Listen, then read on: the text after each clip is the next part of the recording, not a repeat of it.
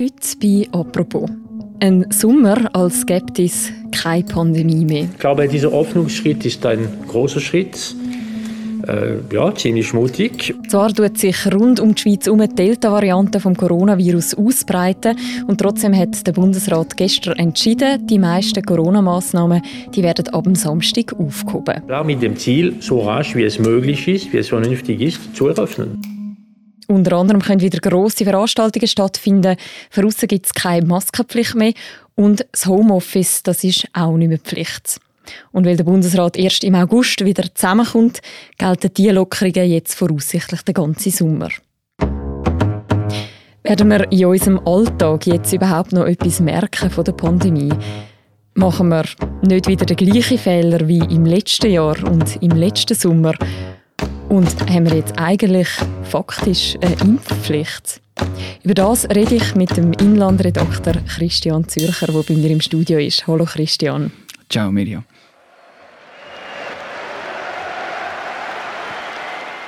Christian, ein Fußballspiel diese Woche, EM, in einem vollen Stadion mit Hunderten von Leuten. So etwas werden wir diesen Sommer auch in der Schweiz wieder erleben können, oder? Genau, so sieht es aus. Also wenn es nach dem Bundesrat geht, dann dürfen künftig auch unsere Schweizer Super League Clubs wieder Spiel vor grossem Publikum durchführen. Wir nehmen ja am Mittwoch am frühen Abend den Podcast auf. Was hat denn der Bundesrat heute alles genau beschlossen, abgesehen von der Super League Spiel? du hast es vorhin schon ein bisschen angetönt. Also es gibt keine Homeoffice-Pflicht mehr. Im Büro muss man auch nicht mehr eine Maske tragen, sofern das der Arbeitgeber nicht vorschreibt. In den Restaurant gibt es keine äh, Maximalzahlen mehr an den Tisch. Dann dürfen wir in die Fitnesszentren gehen und dort auch keine Maske tragen. Das ist sicher auch neu. Und dann, ja, was man vielleicht auch muss sagen, ist die Reise aus dem Schengen-Raum. Ähm, die ist wieder ohne Pflichten oder Auflagen möglich. Mhm. Und eben wegen der Fußballspiele geht es ja um Grossveranstaltungen, auch die sollen wieder möglich sein. Genau. Wir hören mal schnell rein, wie das der Berse heute an der Pressekonferenz gesagt hat. Aux règles, ou ce qui reste de ces, de ces règles, euh, il y a très peu de règles qui, qui subsistent en réalité si on regarde d'où nous venons. À l'extérieur, il n'y en a quasiment plus.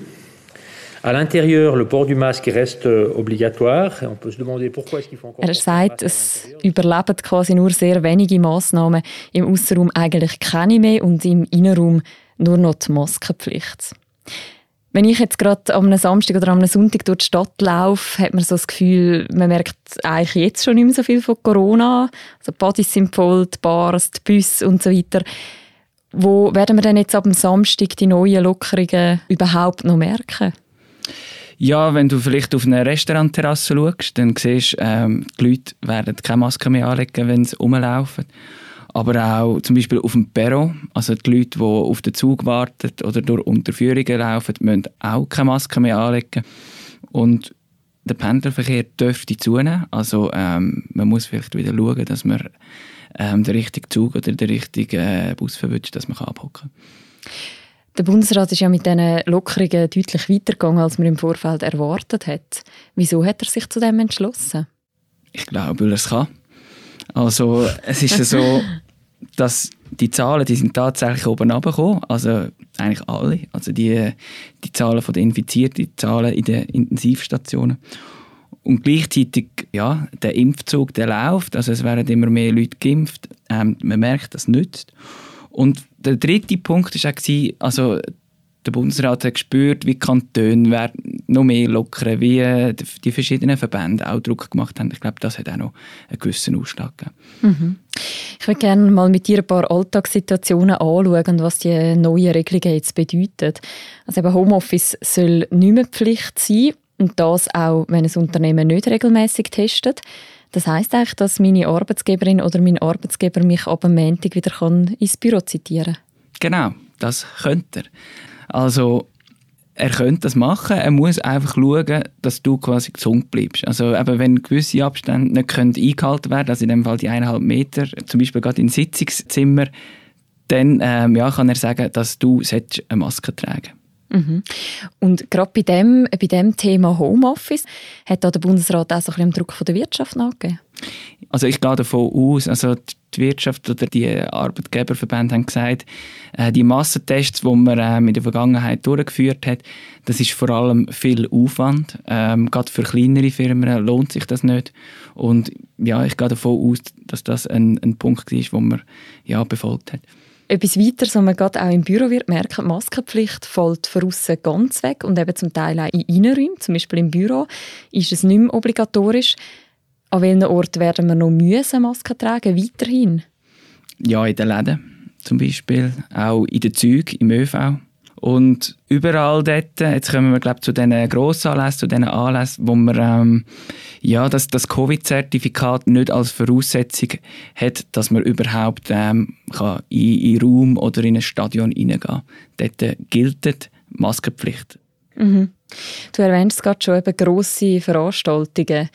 Welche Auflagen gelten denn jetzt dort? Also was, was erwartet mich, wenn ich jetzt an ein Konzert gehe oder eben in ein Fußballstadion? Mit was muss ich da rechnen?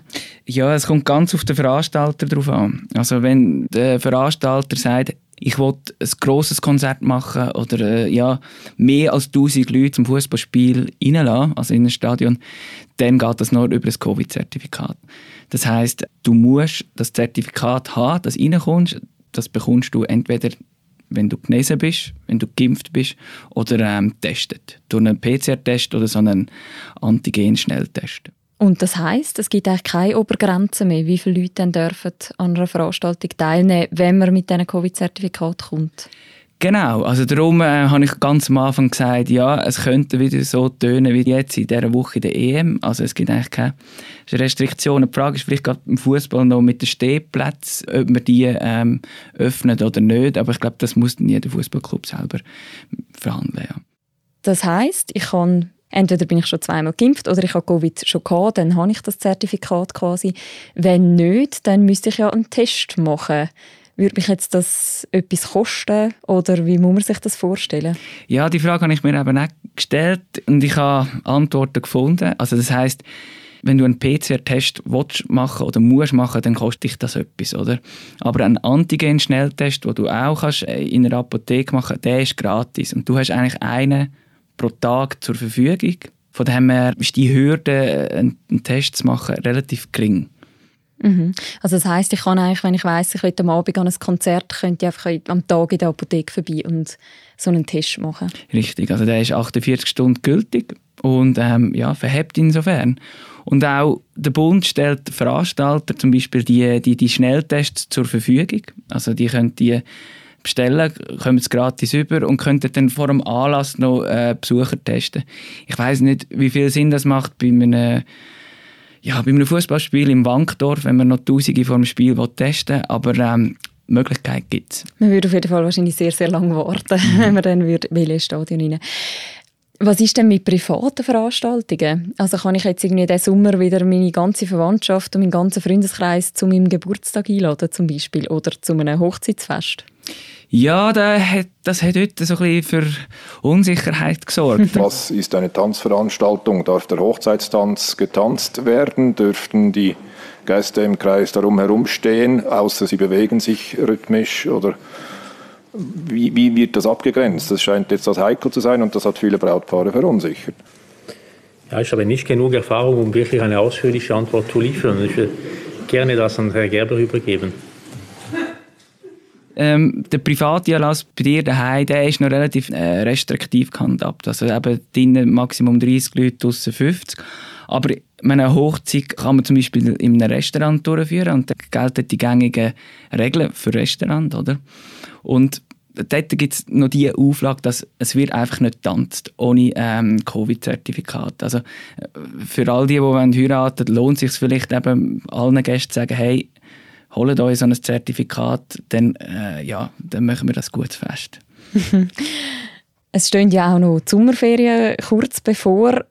Wie ist es denn beim Reisen? Also man kann ja wieder leichter einreisen in die Schweiz, aber gilt das Gleiche zum Ausreisen, zum mit Sommerferien fahren ins Ausland? Ja, das ist alles noch ein bisschen in der Schwebe. Also man plant ja eigentlich in, der, in Europa, dass man ein einziges gültiges Zertifikat hat. Aber das ganze Konzept steht noch nicht ganz. Also der Herr Berse hat gesagt, man sollte ab dem 1. Juli mehr wissen. Von dem her eben, muss man sich da noch ein bisschen gedulden. Also alles in allem wird sehr vieles das Jahr sich wieder sehr viel normaler anfühlen im, im Sinn von wie vor Corona. Wenn wir uns jetzt nochmal an den letzten Sommer erinnern, vor einem Jahr hat ja der Bundesrat auch schon recht grosse Lockerungen beschlossen. Corona ist unberechenbar. Auch das haben wir während dieser Pandemie gelernt und spüren es jetzt wieder mit aller Deutlichkeit. Eben noch war die Schweiz so gut unterwegs, jetzt aber explodieren die Zahlen geradezu. Und dann im Herbst ist ja die Situation recht schnell außer Kontrolle geraten.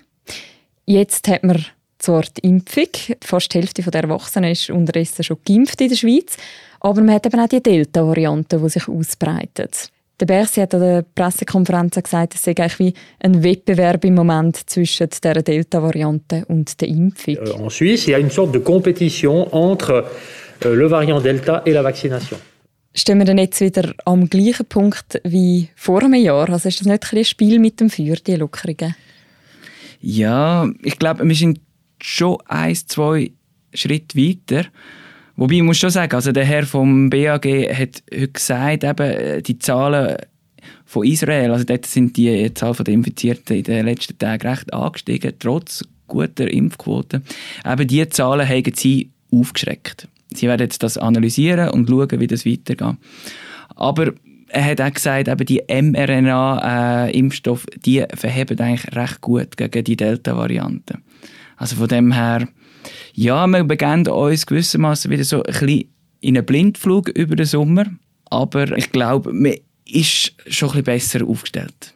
Gibt es denn auch so etwas wie Mechanismen, wie man das überwachen will, dass es eben nicht außer Kontrolle gerät? Das ist ein guter Punkt. Weil, also gerade jetzt zum Beispiel in Restaurant muss künftig pro Tisch nur noch jemand Kontaktdaten hinterlassen. Und mich dunkt das schon ein bisschen gewagt, weil ähm, ja, es gibt ein gewisses Risiko, oder, dass es wieder außer Kontrolle gerät. Gerade jetzt mit den tiefen Zahlen, was Contact Tracing wieder könnt, ähm, ja, äh, gut loslegen und nicht überfordert ist von der Arbeitslast. Da mache ich ein Fragezeichen. Ja. Wie stark haben wir Kontrolle über das Virus über den Sommer? Mhm.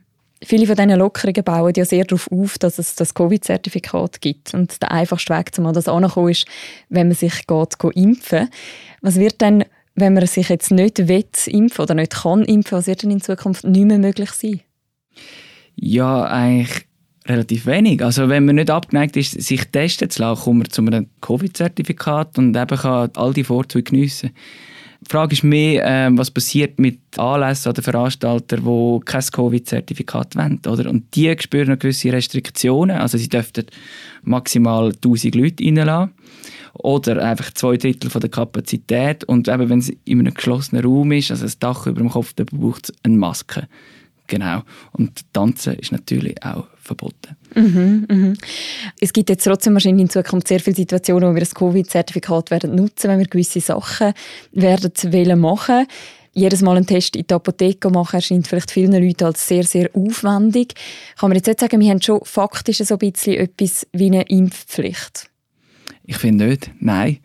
Ich meine, die Hürde für das Zertifikat ist relativ klein. Also man muss einfach eine Apotheke aufsuchen, einen Antigen-Schnelltest machen, der gratis ist und dann ist man quasi für 48 Stunden lang berechtigt, äh, Veranstaltungen zu suchen. Aber gerade zum Beispiel am Arbeitsplatz kann ich mir vorstellen, dass sich die Frage nach dem Impfen schon so ein bisschen wird stellen Also darf dann zum Beispiel mein Arbeitsgeber verlangen oder mich verpflichten, dass ich mich impfen lasse?